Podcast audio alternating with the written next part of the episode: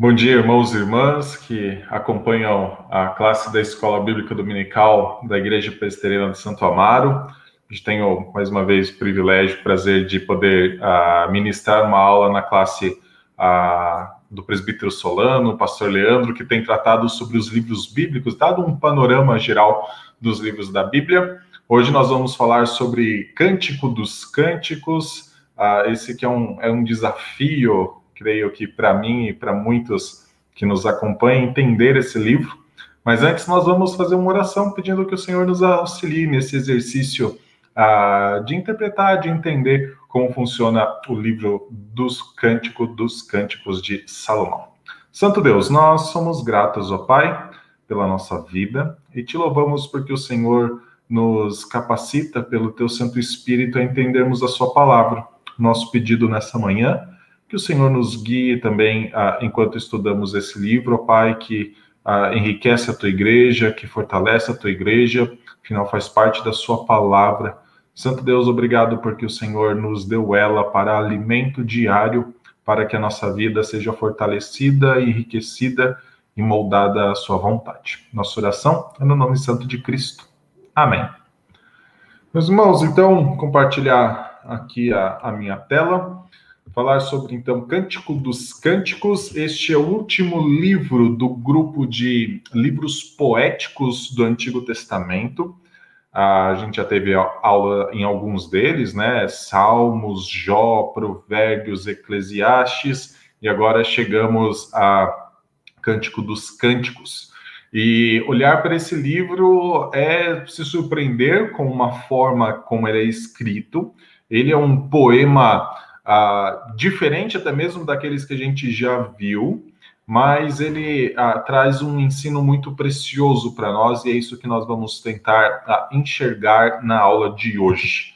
Primeira coisa que eu quero falar com os irmãos é que falar do de Cântico dos Cânticos é um desafio. eu acredito que de todos os livros do Antigo Testamento ele é o mais difícil, mais desafiador de expor ah, principalmente dentro do papel que ele desempenha dentro do cânon bíblico, né? Qual o papel que ele desempenha dentro da revelação de Deus que ele deu a nós e registrou na Bíblia? Eu acho que é, é muito difícil responder essa pergunta ah, sobre qual é o papel do Cântico dos Cânticos. Os teólogos estudiosos divergem muito sobre isso. Ah, nas pesquisas que eu fiz, ah, encontrei bastante dificuldade, às vezes até mesmo de encontrar dois que ah, confirmassem um ao outro, né, que sustentasse a posição um do outro, mas eu acredito que a gente pode aprender bastante coisa. Quando eu olho para ah, esse livro, encontro três razões que eles, pelo menos ele me desafia, eu acredito também desafia os irmãos na leitura. Primeiro é que seus temas parecem fugir dos temas que vimos até aqui, né? Então, quando a gente olha para todos os livros que nós já estudamos, nós enxergamos temas como aliança, soberania de Deus, redenção do povo de Deus, relacionamento de Deus com o seu povo, e no livro Cântico dos Cânticos isso parece sumir. A gente não tem esses temas principais, né, esses macro temas bíblicos presente no livro ah, do Cântico dos Cânticos de Salomão. Ah, o tema principal é o amor entre o homem e uma mulher como um ponto central, né, para a gente aí entender o livro, e isso a gente não viu na Bíblia, a não ser lá dentro do Jardim do Éden, durante pouco tempo, né, no capítulo 2 de Gênesis, quando Adão proferiu o poema mais bonito de todos, esta final é osso dos meus ossos, carne da minha carne. Talvez só lá nós encontramos o que o livro de Cântico dos Cânticos está nos ensinando. Eu lembro no seminário, uma das coisas que uh, fica muito viva na nossa mente quando a gente estudava a questão de hermenêutica, interpretação bíblica, é que a gente deveria fugir da interpretação alegórica, né? Ou evitá-la ao máximo. Ela tem o seu papel, mas geralmente a gente a, a partia de uma interpretação mais literal do texto.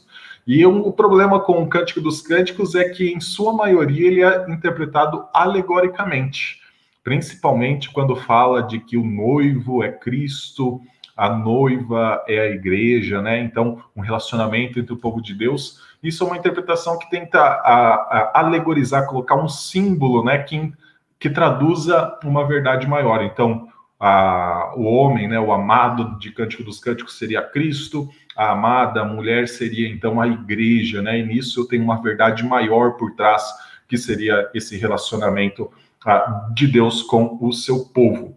Então, isso também é um desafio, olhar para o livro de Cântico dos Cânticos e não a, e não a, se atentar ou não se apegar muito a essa interpretação alegórica, que é muito comum, muito comum mesmo. E o terceiro desafio, a terceira razão de, aliás, do livro Cântico dos Cânticos ser um desafio, é o fato do Novo Testamento não citar uh, esse texto. Eu brinco que é mais fácil pregar no Antigo Testamento do que no Novo, porque o Novo Testamento me ensina um pouco a pregar sobre o Antigo, né? E, e não tem um outro testamento que ensine a pregar sobre o Novo. Só que quando a gente olha para alguns livros, como o Cântico dos Cânticos, não aparece no Novo Testamento, e a gente fica assim, e agora? O que, que esse livro quer dizer? Então também é mais um desafio. Mas existe uma razão do porquê ele deve ser ensinado, do porquê a gente deve conhecer a sua estrutura, ter um panorama a respeito dele. Eu acredito que esse ah, esta razão está apresentada em 2 Timóteo 3, 16, 17. Já utilizei uma vez para o livro de Levítico, né? E uso de novo essa citação. Toda a escritura é inspirada por Deus, útil para o ensino, para a repreensão, para a correção, para a educação na justiça, a fim de que o homem de Deus seja perfeito e perfeitamente habilitado para toda boa obra. E quando Paulo escreveu a sua epístola a Timóteo, ele estava dizendo justamente com relação a todo o Antigo Testamento. Os 39 livros já estavam ah, em circulação, já eram recebidos como escritura inspirada por Deus, e Paulo apontou para o livro do Cântico dos Cânticos como parte desta escritura que pode tornar o homem perfeito e perfeitamente habilitado para toda boa obra. Só isso já é razão suficiente para nós estudarmos o livro do Cântico dos Cânticos. Primeira coisa que eu gostaria então da gente olhar nesta manhã é um panorama geral sobre título, autoria e data. E quando nós olhamos para o título, nós já temos uma informação importante. Ah, no primeiro versículo do livro, então, Cântico, capítulo 1, versículo 1, nós temos a seguinte informação: é o Cântico dos Cânticos de Salomão. Pense na frase Rei dos Reis, ou então na frase Senhor dos Senhores. Quando a gente tem Cântico dos Cânticos de Salomão, nós temos uma informação. Esse é o, a, o maior, ou talvez o mais belo, ou então mais perfeito dos cânticos de Salomão. Essa é a ideia que o início do livro nos mostra. É o cântico, é o, a, é o superlativo, né? o melhor dos cânticos de Salomão assim como a frase Rei dos Reis nos mostra que Cristo é maior que todos os reis da terra. Apesar da primeira oração do livro indicar a autoria né, de Salomão, a gente olha aí Cântico dos Cânticos de Salomão, muitos questionam se ele realmente é o autor do livro, né? Então, uma disputa muito grande em relação se Salomão seria ou não o autor uh, do livro uh, de Cântico ou Cantares, né? A, a razão da, da disputa é o fato de poder existir uma interpretação de que teria mais a ver com o estilo do que autoria. Então, quando é dito assim, Cântico dos Cânticos de Salomão seria algo ao estilo salomônico, né? Algo ah, que depois se tornou comum em Israel, mas que alguns vão dizer, então, esse, esse poema, esse texto que está na Bíblia também é o estilo, não necessariamente de autoria de Salomão. Mas eu acredito que existem algumas evidências, tanto internas quanto externas, do livro, que nos ajudam a defender de que ele é um livro ah, escrito pelo próprio rei de Israel. Ah, a primeira informação, eu acho que é externa, vem lá do primeiro livro dos reis, capítulo 4, versículo 32. Esse trecho da Bíblia faz meio que um resumo de tudo aquilo que Salomão compôs, né, de tudo aquilo que ele fez, e diz o seguinte: ele compôs três mil provérbios e foram os seus cânticos mil e cinco. Olha a, como a Salomão tinha uma grande produtividade, tanto no campo dos provérbios quanto no campo musical, né? Imagina produzir mil e cinco. Eu acho bem interessante esse número, né? Muito específico, poderia ser mil, poderia ser três mil, como é o caso dos provérbios, mas nesse caso são mil e cinco cânticos. Eu acho que é, é mais fácil contar os cânticos justamente pelo uso deles, né? Eles possivelmente eram bastante usados em Israel. E o Cântico dos Cânticos de Salomão é um deles e talvez o melhor, né? Como o próprio título indica, é o cântico, né? Aquele que é o, a, o, o mais perfeito deles. Então, acredito que Salomão, esta é uma evidência externa de que Salomão pode ter composto esse cântico. Segunda evidência, e essa já é interna, é o fato do livro mencionar diversas vezes Salomão e sempre Salomão como um personagem contemporâneo do livro. Então lá tem o esposo falando, a esposa, né, o homem, a mulher, a, a, falando um com o outro, entre um coro de mulheres, filhas de Israel, falando também, e sempre que se referem a Salomão é como se Salomão fosse da época deles. Não é um rei do passado, distante, não é um rei que, que já morreu, é um rei que está presente. Então, algo que nos mostra que Salomão é um personagem daquela época. E eu acredito que Salomão está se referindo a ele mesmo em diversos momentos. Nós temos aí pelo menos ah, seis vezes em que o nome de Salomão aparece no livro, e sempre com essa ideia da contemporaneidade, né? É um personagem daquele tempo. E uma segunda informação interna do livro, e que depois é validada também por outros livros da Bíblia, é que no capítulo 6, versículo 13, do Cântico dos Cânticos, a, a menção da esposa, né, da mulher, né, dependendo da, da tradução a, que a gente tem, a, se referindo a ela como a Sulamita, né? E esse é um personagem central do livro, né? Ela que fala boa parte do livro, e muitos acreditam que esta personagem é de uma cidade chamada Sunem. Alguns até fazem a comparação com a Sunamita, que aparece em uh, Josué capítulo 19, na história também de Eliseu e a Sunamita, no segundo livro dos Reis, capítulo 4, 8. E a informação desta cidade de Sunem é que ela ficava no território de Issacar.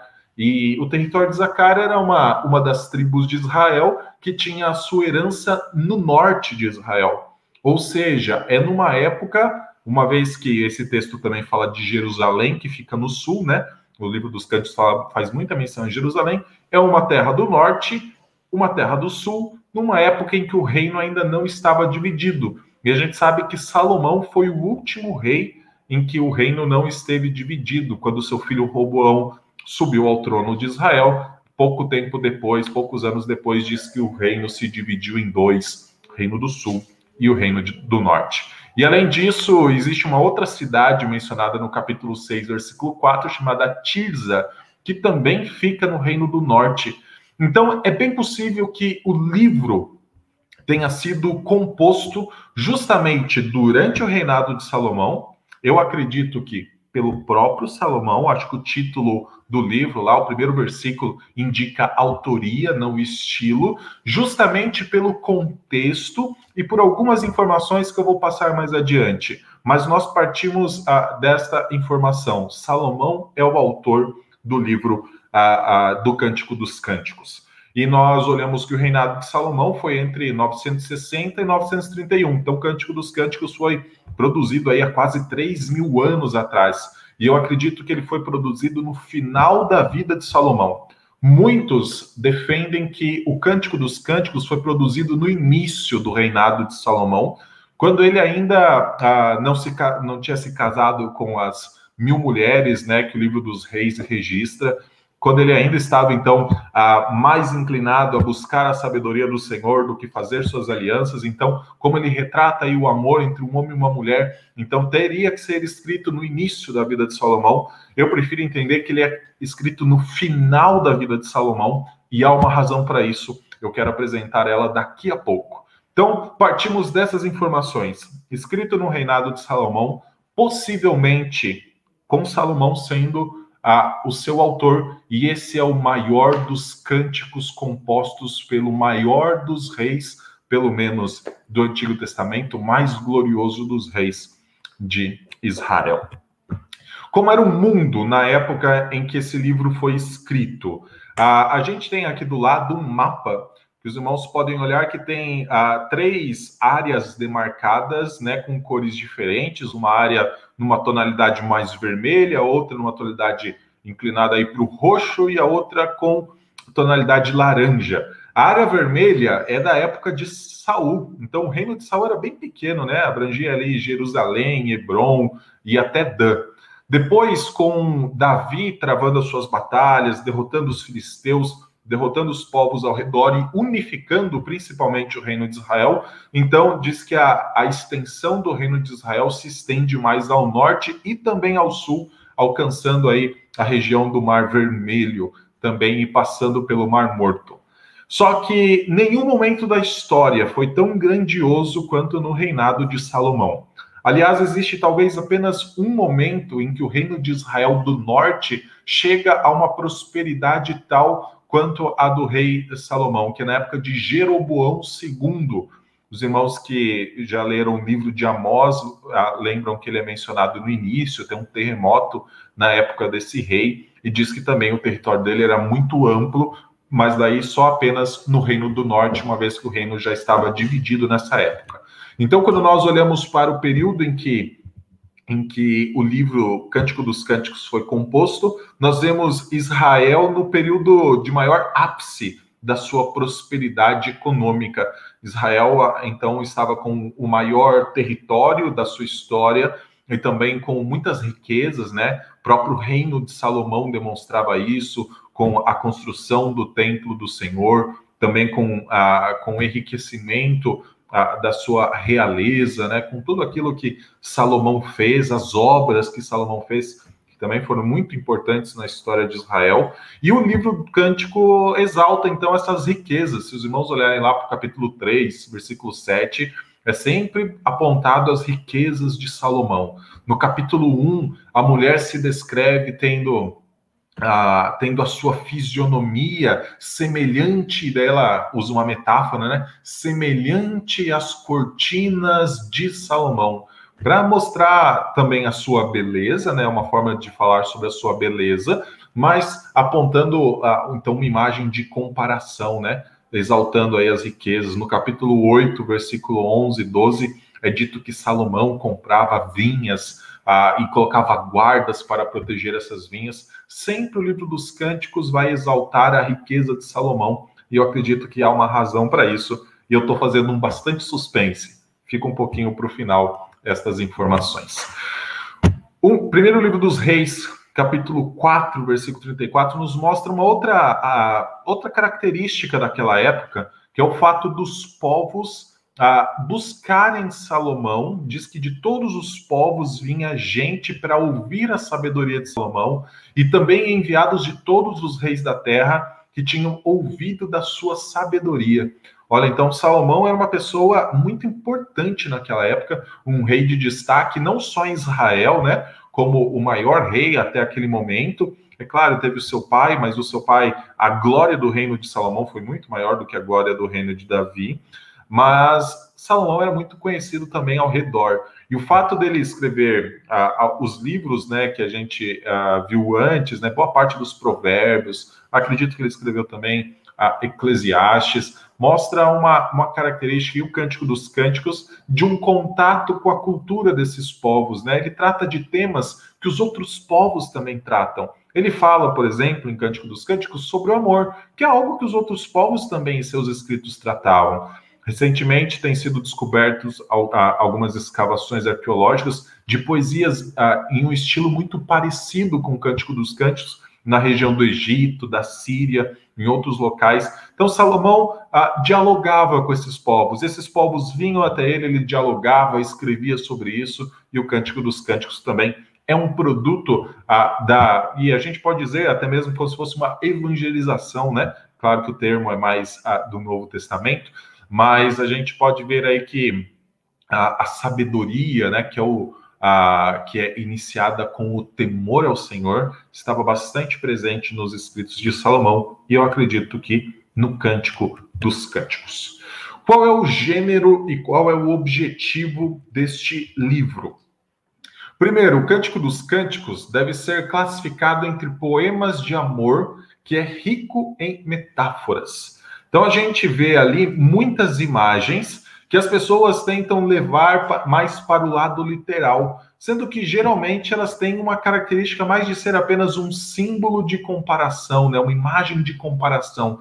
Citei uma antes, né? Que a, a, a mulher, a esposa que dialoga né? no, a, no livro dos Cânticos, fala que a, a sua fisionomia, fisionomia é parecida com as cortinas de Salomão. É claro que isso é uma linguagem metafórica, uma linguagem imaginativa para descrever, né, para mostrar o quanto ela era bela, mas também ah, para ah, trazer dentro da estrutura, dentro da característica do poema, né? Se a gente olhar para os poemas que a gente conhece, eles têm muito dessa ideia da exaltação, da idealização das imagens quando olhamos para o livro dos Salmos, em vários momentos metáforas são utilizadas, né? Por exemplo, o Salmo 1 fala que o bem-aventurado é como uma árvore plantada junto à corrente de águas. Isso é uma metáfora.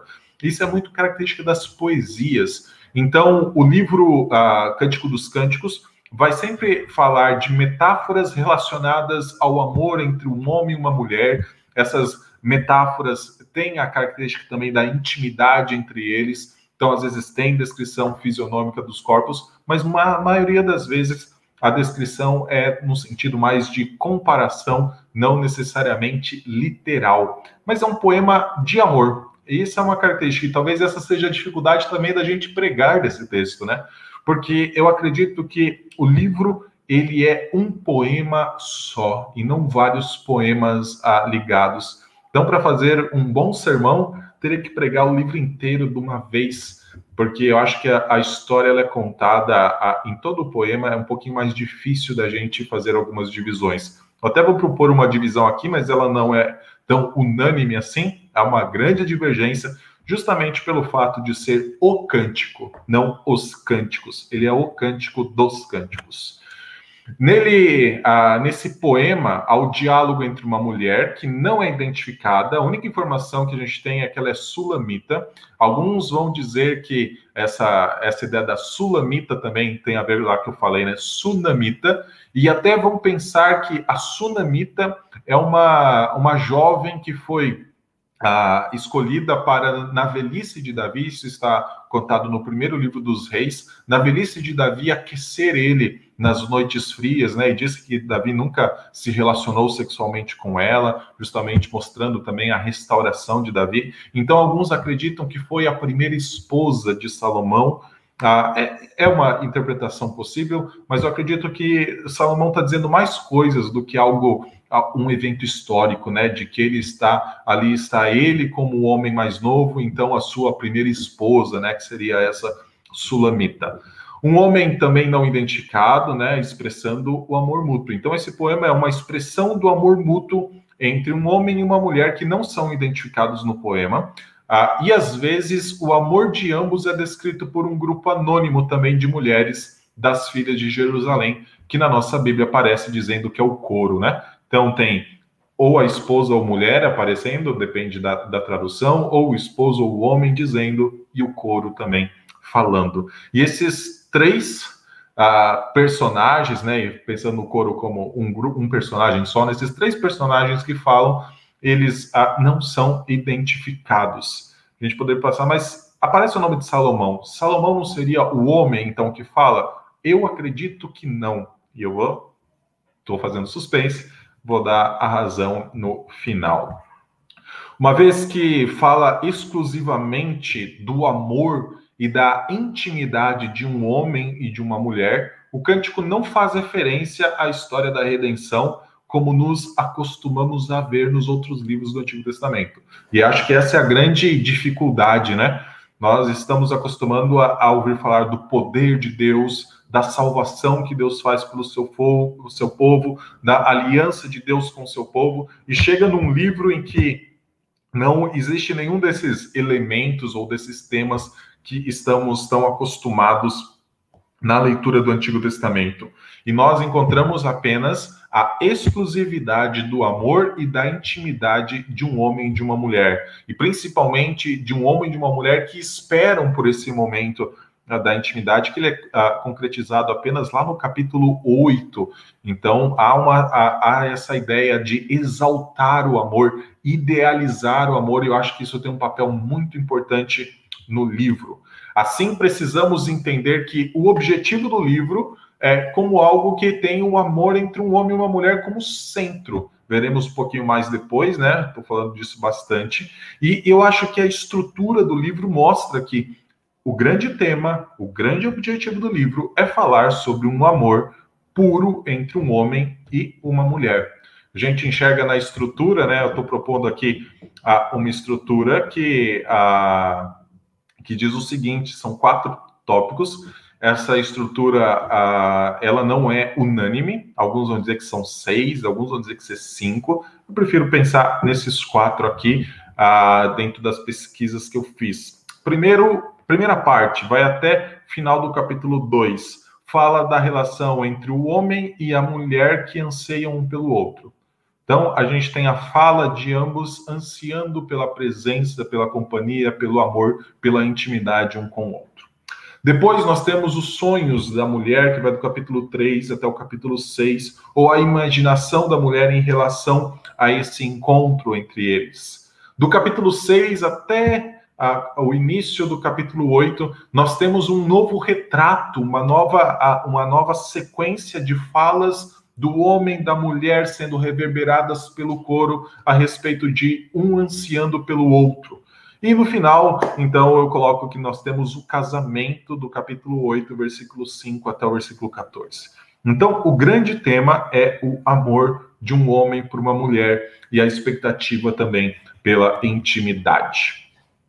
Algumas questões que eu coloco aqui na interpretação do livro e eu começo a trazer as informações que eu falava que ia sair no final, né? Toda a expectativa que eu tenho gerado até agora para falar a respeito do grande objetivo mesmo o amor, falar do amor é o objetivo, mas eu acho que tem um objetivo a, a outro que também é importante a gente ter na mente, um segundo objetivo. Primeiro, se você conhece a história, já leu a história de Salomão, você talvez olhe para esse cântico de amor, o cântico dos cânticos, você se pergunta como uma pessoa como Salomão escreveu um livro bíblico sobre o amor verdadeiro. Talvez você lembre, né, da história dele. Você faça essa pergunta, né? Como Salomão pode ter escrito um livro bíblico sobre o amor verdadeiro? Ele que foi quem se casou com mil mulheres, né? Ah, 700 esposas, 300 concubinas, esposas de diversas regiões, esposas de vários países, esposas que com certeza não moravam no palácio dele. Eu acho que os casamentos aconteciam nas regiões e elas ficavam na região de onde elas eram. Ah, algumas, talvez, com certeza, eram levadas para Jerusalém, onde Salomão morava. Ah, como alguém que casou com mil mulheres escreve sobre o amor verdadeiro? Os irmãos podem ver essa história, primeiro livro dos Reis, capítulo 11. E não só né, essas mulheres levaram Salomão a construir ah, templos a idólatras, né, aos deuses dela, eram mulheres que nunca se converteram, a religião bíblica, eram mulheres que sempre seguiram as suas próprias religiões, e Salomão, então, também construía templos para os deuses delas em Israel. Então, essa é uma pergunta que eu acho que pode estar na mente.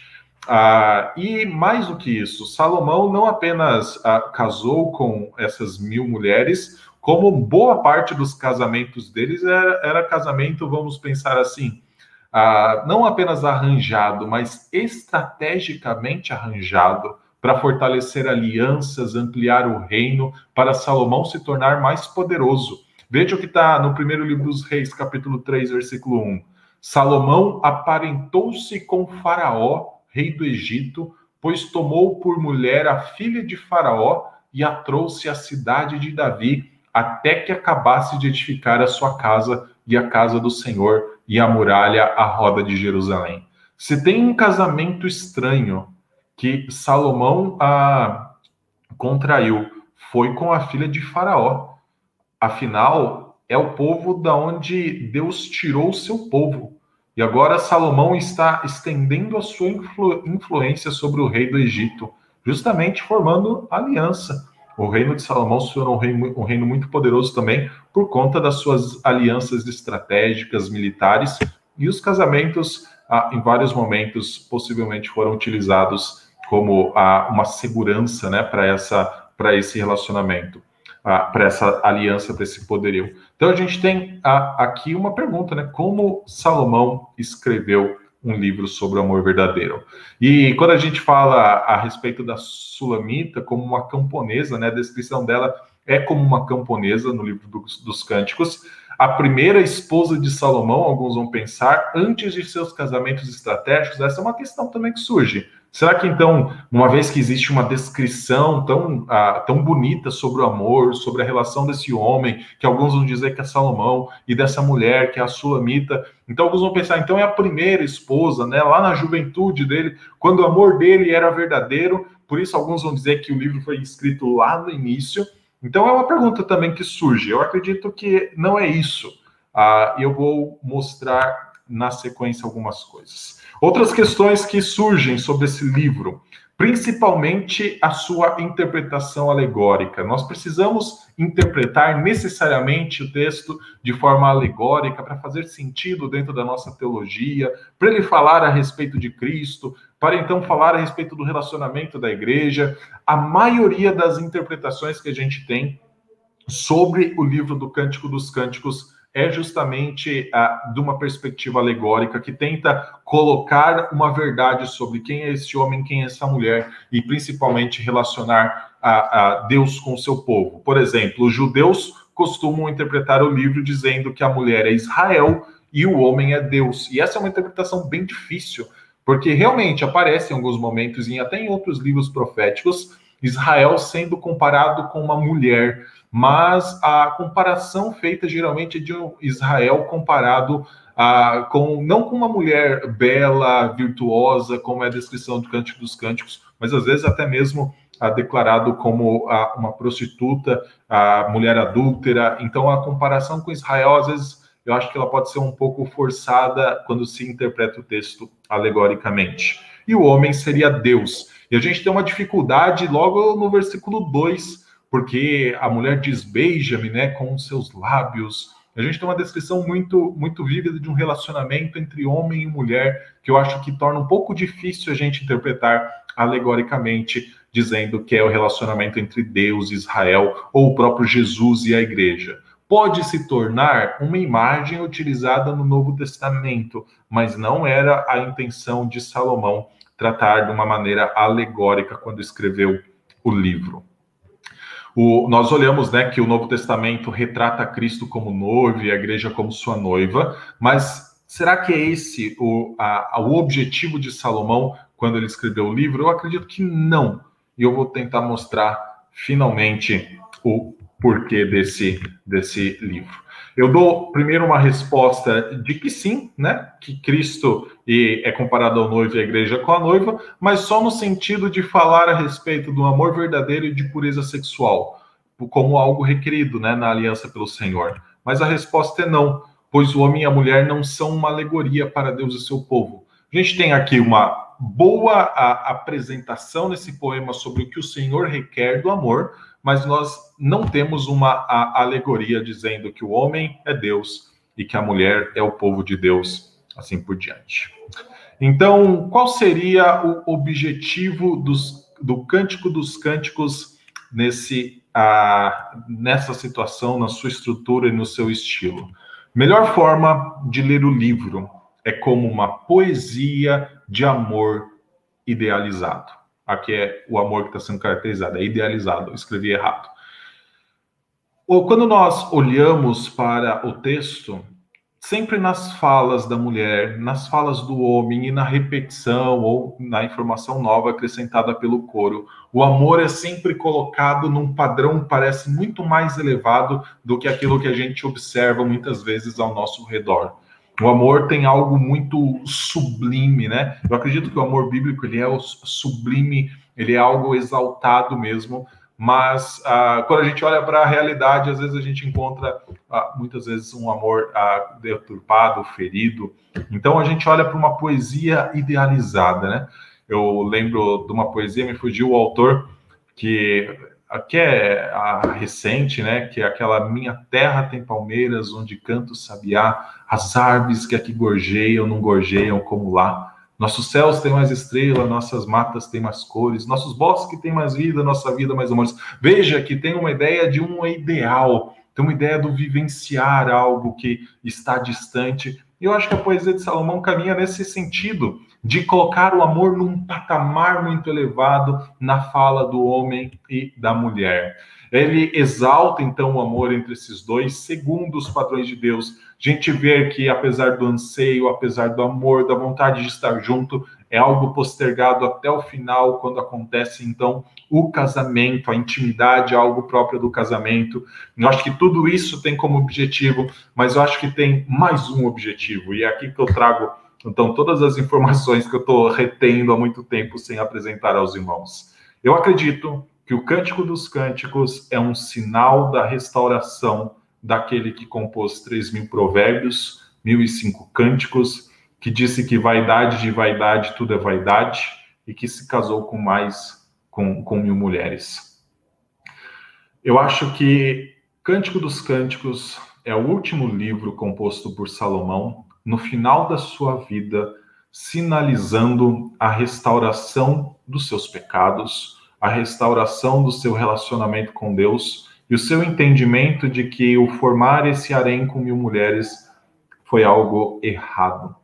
Então, no cântico, quando a gente olha para todas as vezes que Salomão é mencionado, depois os irmãos podem olhar, ah, são seis vezes, Salomão sempre se autorretrata como alguém distante, como rei e muitas vezes com aspectos negativos. Salomão não se coloca quando ele se auto-fala, vamos dizer assim, né, se autorretrata, fala a respeito de si mesmo. Ele nunca se coloca numa posição positiva. Ele, no Cântico dos Cânticos, a não ser como rei, né, como aquele que tem as cortinas mais belas, Lá no capítulo 3 fala que ele tem a liteira com 70 guardas o protegendo. É sempre uma questão, ele é o rei. A esposa diz: vão contemplar o, o rei coroado, mas a ideia é o rei. Nunca é alguém próximo, enquanto o homem e a mulher são retratados como camponeses, como pessoas próximas uma das outras. E a gente vê sempre um retrato positivo de ambos, tanto do homem quanto da mulher que fala. Então, aqui eu acho que a gente tem a chave para interpretar. Por isso, eu acredito que Cântico dos Cânticos não deve ser lido como vários poemas, né? Cada vez que a esposa fala, então é um poema. Cada vez que o homem fala, é um poema. Quando o coro fala, então é outro poema. Não, é um poema só, do início ao fim. E esse poema está sendo, está mostrando um Salomão distante, com um aspecto negativo, está mostrando homem e mulher mais próximos. Coloquei o exemplo do último capítulo, isso aqui é capítulo 8, versículos 11 a 14, o trecho final do livro. O coro diz: Teve Salomão uma vinha em Baal Ramon, entregou a uns guardas e cada um lhe trazia pelo seu fruto mil peças de prata. A esposa então fala: A vinha que me pertence está ao meu dispor. Tu, ó Salomão, terás os meus os mil ciclos e os que guardam o fruto dela duzentos. O esposo então diz: Ó oh, tu que habitas nos jardins, os companheiros estão atentos para ouvir a tua voz. Faze-me, pois, também ouvi-la. Vem depressa, amado meu, faze-te semelhante ao gamo ou ao filho da gazela, que saltam sobre os montes aromáticos. Veja que neste trecho final aparece esposo esposa aparece o coro e aparece Salomão. E Salomão é descrito no versículo 11 e no versículo 12 como alguém que conquista ou compra vinhas e entrega ao cuidado de guardas. Muitos dizem que esse termo vinha tem a ver justamente com a ideia da mulher. Então ele adquire, né, casa-se com as mulheres, então mantém elas ah, nas suas terras sendo cuidada pelos guardas, mas ah, não existe o relacionamento verdadeiro. E Salomão, aparentemente, no versículo 12, é colocado como uma ameaça ao relacionamento entre a mulher e o homem, uh, e, o, e o esposo, né? Esposa e a esposa. Veja o que a esposa fala. a vinha que me pertence está ao meu dispor. E essa frase é importante, ao meu dispor. Tu, Salomão, terás os mil ciclos, mas a vinha que me pertence está ao meu dispor. É possível, alguns vão dizer que Salomão, ao longo do livro, né, ele aparece como a ideia de alguém que ameaça o relacionamento entre esses dois. E nós olhamos aqui e a esposa parece ter uma autonomia que talvez as outras mulheres que acabaram se casando com Salomão não tiveram. Afinal, Salomão se casou com muitas delas com um arranjo estratégico para ampliar o seu domínio. E aqui a esposa, ela espera pelo seu amado, que não é Salomão. Mas daí a gente volta para a grande questão. Mas Salomão é o autor do livro. Sim. Salomão está se autorretratando como alguém que é uma ameaça ao amor verdadeiro. Por isso acredito que é o ponto da restauração, não um ponto específico, mas é um sinal da restauração de Salomão eu coloco o seguinte: quando Salomão faz menção a si mesmo, ele o faz aparentemente apresentando-se como uma ameaça ao relacionamento do homem e da mulher. Salomão é sempre o rei, Salomão é alguém distante, Salomão é alguém que compra vinhas e entrega ao cuidado de outros, e a esposa fala: Eu tenho a minha vinha e essa, essa vinha está ao meu dispor. Então é bem diferente do que Salomão faz nós temos então o rei Salomão no final da sua vida em um poema descrevendo o amor e possivelmente refletindo as consequências de suas escolhas. Eu acho que Salomão se coloca como rei nesse texto, que está ameaçando o relacionamento, justamente por todas as escolhas que ele fez, de se casar com as mil mulheres, para ampliar sua influência militar e seu reino, para então ter mais segurança, inclusive construindo templos, né, para os deuses dessas esposas, das suas mil esposas. E a gente encontra aqui então um casal que, num primeiro momento, Salomão parece ser uma ameaça a eles.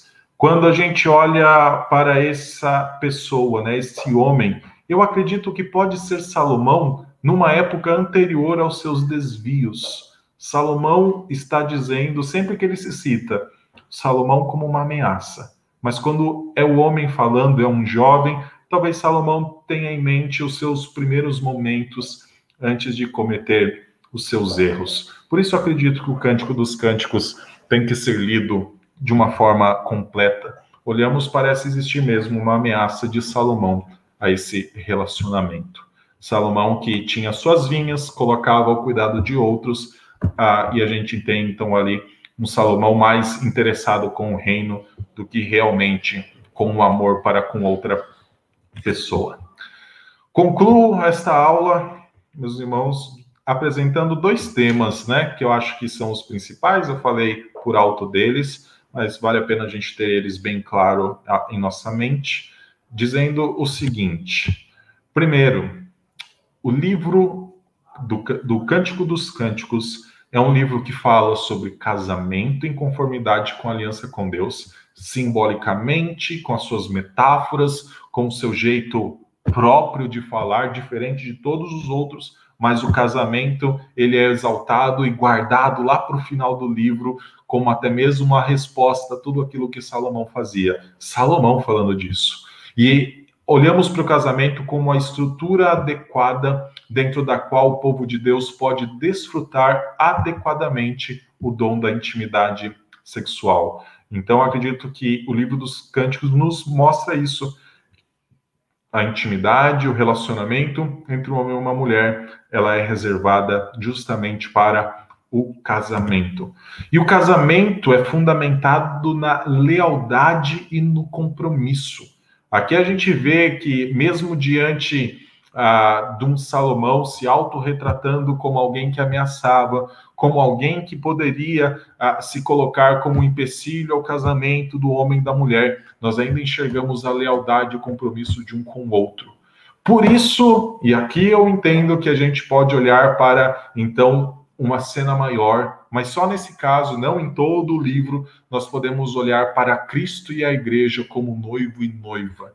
porque realmente o relacionamento entre Cristo e a igreja é baseado em lealdade e compromisso. Antes de tudo, a lealdade e compromisso de Cristo para com o plano redentivo, o plano redentor de Deus para nós. Mas depois que nós compreendemos a obra de Cristo, também somos chamados a lealdade e compromisso com Ele. Meus irmãos, encerro essa aula dizendo o seguinte: quando a gente olha para Cântico dos Cânticos, você pode começar a olhar para todas as imagens que ali tem e pode começar a pensar no seguinte: são imagens muito ah, rurais. Eu acho que diferente um pouco daquilo que Salomão, no final da sua vida, estava acostumado. Eu acho que Salomão, ao retratar um camponês, uma camponesa, né? essa parece a imagem do homem e da mulher. Salomão tem em mente um amor que aconteceu no Jardim do Éden um amor que era puro, que era santo, retratado nas palavras de Adão com a seguinte frase: Você é osso dos meus ossos e carne da minha carne, completamente adequada para mim. Quando a gente olha lá para a expressão, né? É, é, exatamente isso. Ela é a auxiliadora idônea que foi criada para Adão, Eva. Então, lá livre do pecado, então nós temos o retrato desse amor que agora Salomão, uma vez que vivia já num mundo caído, inclusive ele experimentando os seus próprios pecados, os seus próprios erros, os seus próprios desvios, está idealizando. É como se Salomão apontasse para dentro do jardim do Éden e falasse: Esse é o amor dado por Deus aos homens. O amor deve ser vivido entre um homem e uma mulher. Ele é um símbolo também para os que são de fora porque ah, um casamento baseado na verdade, um casamento que preserva a pureza sexual, um casamento que vive essa intimidade, como o Cântico dos Cânticos, é um testemunho grande da aliança de Deus e dos padrões de Deus. Então eu acredito que Salomão está olhando lá para dentro do jardim do Éden, está retratando esses dois como esse casal, como se fosse o casal do jardim do Éden, mas Salomão se coloca num período de reflexão de que a sua vida foi uma ameaça para esse, esse relacionamento. Não porque esse relacionamento ah, seja ah, real, né? Eu acho que são dois personagens que Salomão compôs na sua, ah, na sua poesia, mas ele está mostrando então que o amor, o amor ali como expresso é o amor que Deus deu também a um homem e uma mulher para ser vivido. Então, a poesia do Cântico dos Cânticos é uma poesia muito bonita, é uma reflexão de Salomão e mostra então também a restauração dele. Foi um desafio todo o estudo que eu fiz em relação a isso, mas me senti muito a, abençoado pela, a, pela palavra do Senhor. A, estou caminhando recentemente no Ministério Pastoral, nunca tive o privilégio de pregar no Cântico dos Cânticos, mas fiquei super empolgado de talvez em algum momento também trazer uma mensagem expositiva, porque é um livro muito enriquecedor. Espero que os irmãos tenham gostado, aproveitado e também ah, ganhado uma ferramenta para ler o livro do Cântico dos Cânticos. Deus abençoe, meus irmãos. Ótimo domingo e uma boa semana.